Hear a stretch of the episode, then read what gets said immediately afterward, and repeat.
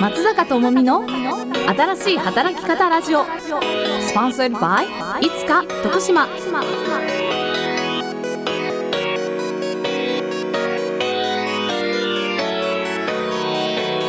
松坂智美の新しい働き方ラジオ。この番組は多様な働き方が推奨される現代正解のない新しい働き方について女性の目線で切り込んでいく経済情報番組です。パーソナリティは私ママが在宅工事給で働ける社会の実現を目指す起業家の松坂智美が務めさせていただきます。皆様どうぞよろしくお願いいたします。そして本日は富田製薬株式会社にて執行役員管理本部長を務められていらっしゃる夏目敦子さんに女性管理職として働くことの魅力について伺ってまいります。それでは松坂智美の新しい働き方ラジオこれより25分どうぞお付き合いください。この番組は徳島に特化した転職サイトいつか徳島の提供でお送りしています。徳島で頑張りたいと決めたあなたへ。いつか徳島はあなたの転職活動を全力で応援します。徳島の転職はいつか徳島。正解のない新しい働き方を女性の目線で考える新しい働き方ラジオ。今回は女性管理職の現状や管理職として働く魅力について当番組のスポンサーのうつびエージェント株式会社代表の中西雅子社長と考えてまいります。本日も素敵なゲストにお越しいただいております。え富田製薬株式会社にて執行役員管理本部長を務めていらっしゃいます、えー夏目敦子さんです。よろしくお願いいたします。しくお願いいたします。はい夏目さんはあの大学卒業後あの株式会社のジャストシステムにあの入社されてえ入社5年で人事部主任に昇格をされて、まあ、12年間会社員として勤めていらっしゃってその後にリクルートの代理店へ営業職として転職されたということなんですねでその入社翌年にはリーダー職にあの昇格されてそこでも12年え勤めた後にえ現在の富田製薬にて人事部次長としてえ入社をされていらっしゃいます。で翌年に部長に昇進されてかなりねテンポよく昇進をされて、2021年に執行役員に昇格され現在に至るというところでもうかなりキャリアをね積み重ねてきた、あどんのどんとね女性管理職の方だなということですね。もう本日よろしくお願いいたします。よろしくお願いいたします。はい、えー、雅子さんよりですね女性管理職などの目指される上で非常にね良いロールモデルに、まあ、なる方がいるということであのご紹介をいただきました。はい、そうですね。あのまあさっきのご紹介でもあったように、もうどんどんと管理職にこう昇格されていらっしゃるんですけれども、うんうん。まあお勤めである富田製薬様はうん1893年に創業して、今年で130周年を迎える歴史ある企業です。で徳島の、えー、2022年の、うんうんえー年商ランキングで12位。従業員数も615名もいらっしゃる徳島の名門有料企業です。でその中で執行役員管理本部長というポジションでご活躍されていると、まあすごいご経歴なんですけれども、ね。女性でキャリアを築いていくことを目指される方にとって、まあ、とっても参考になるかと思ってご紹介させていただいております。まあ、企業にとってもですね、女性の管理職を増やしていきたいというのは、まあ、県内の企業様からもよくお話を聞くんですけれども、はい。どういう女性にどのようにキャリアを歩んでいただければ役員をこう目指していただけるのかっていうことを、まあ、企業サイドにもこう考えるきっかけにしていただきたいなというふうに思っています。うん。おっしゃる通りですね、はい。あの厚生労働省が行った調査で、えー企業のですね課長級以上の管理職に占める、まあ、女性の割合ですね。昨年度12.7%で、ね、現在の方法で調査を始めて以来最も高くなったらしいんですけれども、前の年に比べて、まあ、0.4ポイント上昇っていうところで、まあ、そこにとどまっているというところでまだまだやっぱり女性管理職になるためのハードルが非常に高いようですね。あの夏目さんあの徳島でも女性が管理職として働くハードルってどうなんでしょう？高いんでしょうか？そうですね。現在の方法で調査を始めた2009年以降、んうん。13年経つんですけれど、うんうん。まだ2.5ポイントの上昇にとどまっている。うん、で国際的に見ても労働政策研究機構が今年3月に公表した結果を見てみますと、うん。うんフィリピンとかですと53%、うん。スウェーデンでは43%、アメリカでも41.4%、日本は G7 って最下位とかなり低い水準となってます、しかし一方そんな中2022年12月発表の帝国データバンクの調査結果によりますと徳島は雅子さんのような女性社長っていうのはね、はい、すごく多くて、県内企業の中の11%余りを占めて、沖縄と並んで全国1位です。あまり実感もないんですけれど、女性管理職の人数も全国平均より多いと発表されています。また労働人口が減少して人員確保が困難になっていることを受けて県内の各企業では高齢者とか女性の雇用に目を向けているっていう現状っていうのはあるんですね。で、ね、各企業ではやはり今まで以上に女性の活用の必要認識っていうのは高まってきてますし、またあの男性育休って言ってもね、取り入れられましたので多様な働き方への理解っていうのも高まってきてます。ですので私が考えるに女性の気持ち、まあ、覚悟ですね、これ次第では 確実に活躍できるフィールドっていうのは広がってるんですね。でも女性からはねやっぱり正直なところ家庭と両立っていうのは困難だとかね、うんうん、管理職を見ているとやっぱり大変そうだから、うんうん、もう今のままで十分だっていうような声も大きく、うん、あの弊社の中でも聞こえてきてるっていうのもあります。やはりまだまだ身近に具体的な行動事例とか目標となる女性管理職ロールモデルっていうのがね少ないためやはりそういった方々の不安払拭につながっていない自身の管理職としてのイメージが湧きにくいっていうところも今あるのかなって感じてます。なのでまあ今日ね管理職になるに必要なマインドだったりちょっとこうお若い頃の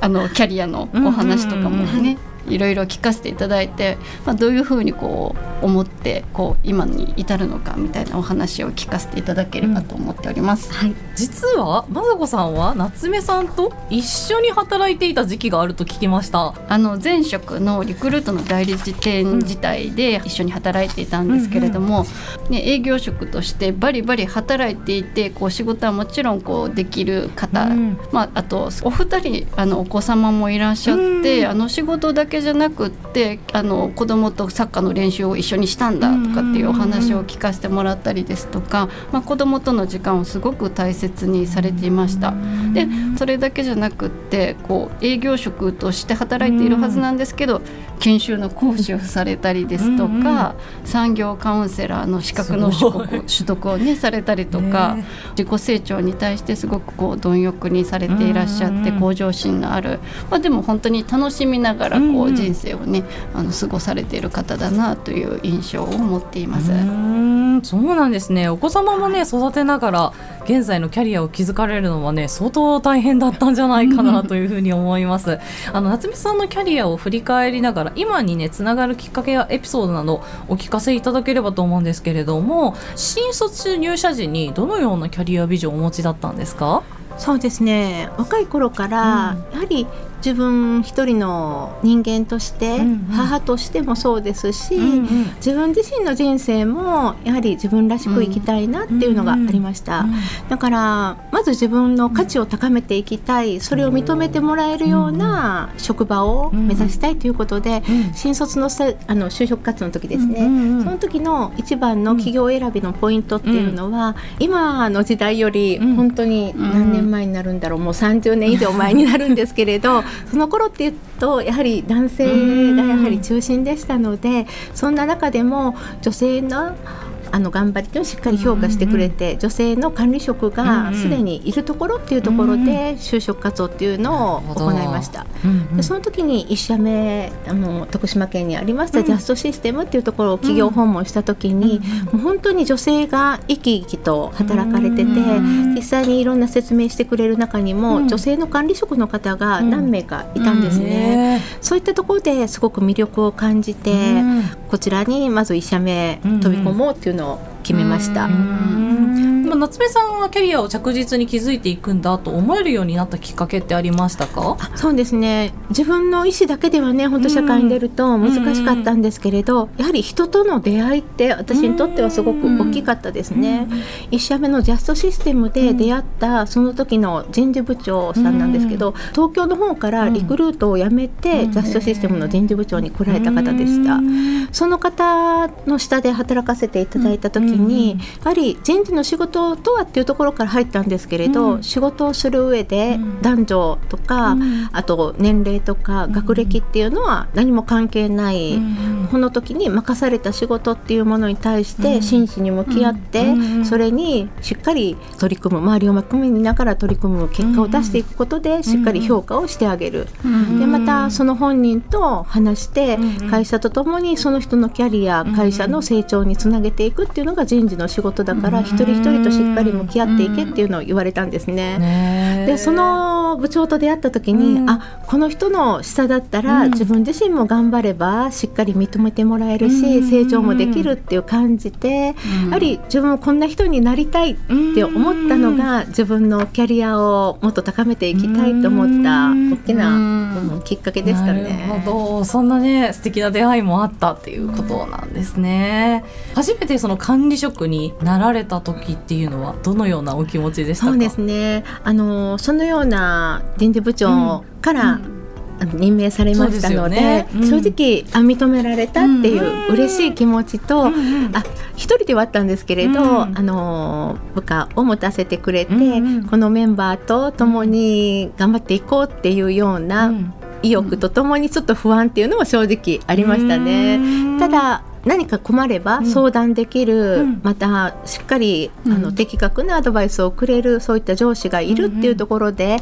やってみようっていうようなね前を向けたっていう自分はいました。夏目さんはそもそもキャリアを目指す中で管理職や役員っていうのは、まあ、目指目指していらっしゃったんですか、うん。あ決してその役っていうところには、自分の中で明確に、はい。例えば部長になりたい取締役になりたいっていうような思いっていうのは正直なかったんです。うんうんそれよりかは自分の知識とか、コミュニティですとか、そういったものを広げていって、うん自分の価値を高めていきたい、うん。で周りの人に必要とされるような人材になりたいとか、うんそういった思いはすごくありました。うん。で今の会社に入るきっかけとなった時に、やはり当時の取締役また現在のあの代表であります富田の方から、現在の人事部長がもう定年を迎えるから、その後任として来てくれないかっていうような形で声がかかりまして、最初はやはりもうその当時でも400人以上いる会社の規模でしたし、古い会社で。男性の方が多いですとか、うん女性の管理職はいないっていうところも分かってましたので、うん悩みはしたんですけど、うん。もう何度も本当その今の社長の富田ですとか、うん。当時の取締役がもう面談をしてくださいまして、うん。こんな会社を目指そうとしている女性をこういうふうに、うん。あの活躍できるような会社にしたいっていう夢ですとか課題っていうのを語っていただきましたので、そこまで明確にされてて自分を必要としていただけてるなら、うん。そこで自分は働きたいって思いましたね。やっぱりこう女性にこう管理職を打診すると結構やっぱり辞退されることっていうのはやっぱり多いみたいでしてあの女性って自分の力を過小評価してしまう傾向がある、まあ、男性は7割8割いけそうだったらやりますって言えるんですけど100%できそうでもやっぱりこう不安が残るのが、まあ、女性のまあ管理職になりにくい部分もあると思うんですけれども、まあ、そうなるとやっぱりこう女性はやる気がないって言ってまた企業が管理職に女性をに対して打診する機会が減っているっていう現状もあるのかなというふうに思います。ですので、まあ、企業も女性に管理職を打診する際は本当にさっきのようにこう丁寧になぜあなたが必要なのかっていうことを、まあ、伝えることも大切だと思いますし、まあ、富田製薬様のそのご対応っていうのはすごくあの素晴らしいものだったと思いますしその、まあ、ご期待に応えられたっていう夏目さんも、その女性管理職がこう徳島で役員となるような方が増えたっていうことで本当に素晴らしい、うんあのエピソードだったと思います。はいおっしゃる通りですね。ここまでは、えー、夏目さんにえー女性管理職になるまでのキャリアについてえーお伺いをしてきました。えー引き続きお話を伺ってまいります。松坂智美の新しい働き方ラジオスポンサーバイいつか徳島それでは引き続き富田製薬株式会社執行役員管理本部長夏目さんと、えー、当番組スポンサーむつびエージェントの中西雅子社長と一緒に女性管理職について考えてまいります。やっぱ管理職チャレンジする女性側にもね、まあ、意識の壁ってね大きいと思いますけれども、女性が管理職になるにあたって、まあ、必要なマインドだったりとか考え方だったりとか、キャリアの築き方のポイントってありますか、そうですね。本当不安とかはあると思うんですけれど、こんなことを不安に思ってるっていうところも周りに、あの自己開示をしていきながら、理解していただきながらまずはやってみるっていうような、うん。一歩踏み出す勇気っていうのをぜひ持ってほしいなと思います。やはり頑張ってる人って私たちもそうですけど、応援しようとかね、支えようと思うと思うんです。それともう一つはどうしてもね周りを見ると、現時点では管理職っていうと男性のロールモデルが多くて、あああいうふうに働かなきゃいけないのかっていう形でねひるんでしまうと思うんですけれど、決して男性の管理職のような働き方を真似する必要はないと思ってますので、自分らしいマネージメント、またリーダーシップっていうものをしっかり確立して、うん、もう一つは一人で頑張りすぎない、うん、周りを信じて任せるとか、うん、頼る力、うんサポート活用力っていうところも必要なのかなと思います。うんなるほど。おっしゃる通りだなと本当に思うんですけどやっぱ管理職なりたくないっていう意見もすごく多くて、やっぱ正直こうやっていらっしゃる中で、こういいなって感じるところってありますか？そうですね。大変なところもあるけどメリットもたくさんあるとは感じてるんですね、うん。はい、私事ではあるんですけど、うん、実は私は約20年前から、うん、あの子供2人を1人で育ててます、で近くに両親がいたりですとか、はい、いろんな人に支えられてはきたんですけれど、うんうん、そんな私にとって、まあ、うんうん、大きな2つのメリットでいきますと、うんうん、1つは最初にも触れましたような管理職になるにつれさまざまなあの仕事ですとか人に触れるということで、うんうん、意識とか知見の幅っていうのがねすごく広がって、はい、自分自身がやはりすごく人生充実している、うんうん、で子供にそういった生き生きとした姿を見せることができる、うんうんうん、またそういったキャリアを積んで経験で成功を積んでいくことで周りからの評価ですとか、うんうん、あのそういったものも高まって自分の価値が高まってやはりそれに伴って収入が増える、うん、またあの自分自身の活躍の場、うん、選択肢っていうのが広がりましたね。なるほど。選択肢が広がると、例えば働き方子どもの子育てに時間が必要な時っていうのは、仕事をちょっと抑えて、うん両立したいって言った時には、短時間でもしっかり成果が出せるような職場を選ぶですとか、で今のように私のようにも子供が2人とも独立して自分の時間だけが取れるってなると、自分のキャリアをさらに生かして働ける場を選ぼうっていうような形で、キャリアを積んでいってるとそういった働き方の選択肢っていうのも増えて転職のチャンスとか、ワーク・ライフ・バランスの幅っていうのが広がってくるっていうのもあると思うんですね。そうですね。あのやっぱり転職を支援している中でも、うん、管理職をご経験されたことのある女性であれば、うん、また40代50代となっても転職のチャンスっていうのがすごく広いと思います。広がるっていうのが一番のメリットなんですね。はい、であとですねやっぱりあの、まあ、給与の部分でいうと、うん、女性の役職別の月給は係長クラスで約33万円、課長クラスで約44万円、で部長クラスで約52万円と、まあ、いずれも全体平均の約25万円を上回っているという、うんうん、やっぱりしっかりと経済的に自立したいんだと思われるのであれば、やっぱり管理職を目指すっていうのは大きなメリットになると思います。でやっぱり女性も自分自身も働きやすい会社にするためにも経営に近いポジションで意見が言える管理職、まあ、女性の管理職になるっていうのはすごく重要なことだと思います。女性がより働きやすい社会会社を作るために、まあ、一人でも多く管理職を目指してほしいというのは、うん、あの私の思いでもありますしそうですよね。そうですね、私あの個人的なこの話をするとですね実はあの中小企業の女性管理職にやっぱ向いてないなと思ってあの独立をしてしまったってところがありまして例えばどういうね女性が女性の管理職に向いてると思われますか？そうですね。今の時代の管理職で必要なのは、うん、やはりすごく時代の流れも早いですし、うんうん、あの世の中のニーズとか、うん、メンバーの価値観っていうのも多様化していますので、うん、あのそういった変化を恐れずにチャレンジし続けられる人、うんうん。またメンバーにねやる気を起こさせて組織としてパフォーマンスを起こせる人。はい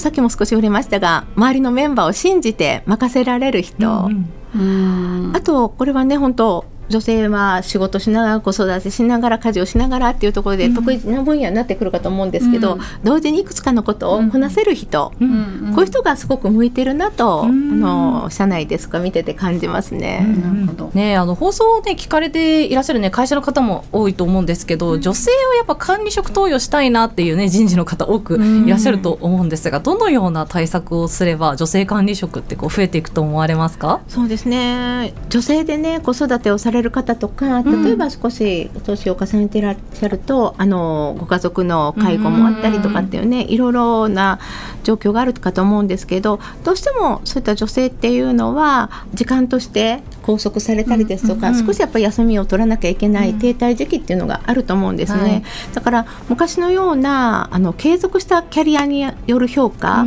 とか時間を働けば評価をするとか、そういった評価の仕方っていうのはまず変えていく、うん目線を変えていくっていうところはすごく必要だと思います。それとは別に管理職に本当に求められる力、うん管理職であれば部下にやる気を起こさせる力ですとか、組織としてあのうまく運営していく力ですとか、部下が働きやすい環境を作る力また女性がね朝来た時に「ああなた今日ちょっと体調悪そうね」とかっていうような声かけ、そういったことでも、その社員っていうのはあ自分を見てくれてるっていうだけでもモチベーションで上がるっていうのもねありますので、そういったことをしっかり管理職が見て評価をしてあげる、でそういった良さっていうのを伸ばしてあげるっていうことがすごく大切なのかなと思います。でまた最初の方でもねあのお話に触れた目標となる女性のロールモデルっていうのは、やはりここも必要だと思いますね。でなかなか県内の企業ですと企業規模を考えると、はい。一つの企業の中でロールモデルを育成するっていうのはかなり時間もかかりますし、はい。困難な部分ってあるかと思いますので、やはり県内の企業でそういったものを連携して、県を入れてもうみんなで、ね協力しながら女性管理職を育成するっていうような取り組み、バックアップっていうのがあるといいのかなって思いますね。まあ、女性が自ら持つこう意識の壁っていうのを超えることができるようなサポートっていうのがすごく大切ですよね。でそんな女性キャリアの、ね、支援に力をまあ入れていらっしゃる夏目さんが転職時にですね富田製薬を入社先の企業としてまあご選択されたということはあの富田製薬さんはまあ女性が活躍しやすい会社として共感できるところがあったということでしょうか？そうですねあの代表取締役の富田が女性の活躍、うんこれこそが会社の発展につながるっていう信念を10年以上前から持っていました。う。んでその頃から女性の従業員の育成、うん継続的な教育っていうのもされてまして、ここでだったら自分も頑張れるかなとか、うん。この人たちと一緒に活性化していきたいっていう思いになりましたね。やっぱりこう経営陣がこう本気でこう女性の活躍を期待していること、まうんあ、それに対してまた具体的なアクションを取られてこう育成をしているっていうことがすごく大切なことなんだなと思いました。富田製薬様では財務職生産技術職品質保証などのえー募集を行っています。えーご興味をお持ちいただいた方はいつか徳島へお問い合わせご登録をお願いします、えー夏目さんと雅子さんに女性管理職の現状と魅力について伺ってまいりました。本日はありがとうございました。ありがとうございました。徳島の転職はいつか徳島徳島の転職に役立つコラムがたくさんキャリアアドバイザーが転職活動をサポート。未経験から新しい仕事に挑戦する。仕事とプライベートを両立させる。キャリアを生かした転職をする。いつか徳島はあなたの希望を叶える転職活動を応援します。正解のない新しい働き方を女性の目線で考える新しい働き方ラジオ。本日は富田製薬株式会社執行役員の夏目敦子さんにご登場いただき女性管理職になる魅力についてお話を伺ってまいりました。夏目さんにはまだまだお話伺いたいなと思っておりましたのでこれと別にですね子育てとの両立というですね永遠の課題についてオンラインで伺っております。ぜひこちらの配信もチェックしてください。富田製薬様の求人人はいつか徳島のサイトに掲載されています。ぜひいつか徳島と検索いただき求人情報をご覧ください。松坂智美の新しい働き方ラジオは Spotify、Apple Podcast、Google Podcast に配信されています。この番組では引き続き働く当事者の女性や徳島の企業様をゲストにお迎えして新しい働き方の可能性について模索してまいります。次回放送もお楽しみに。それではまた来月お会いしましょう。お相手は松坂智美でした。Thank you for listening and please enjoy FM Bizan. Stay tuned. See you!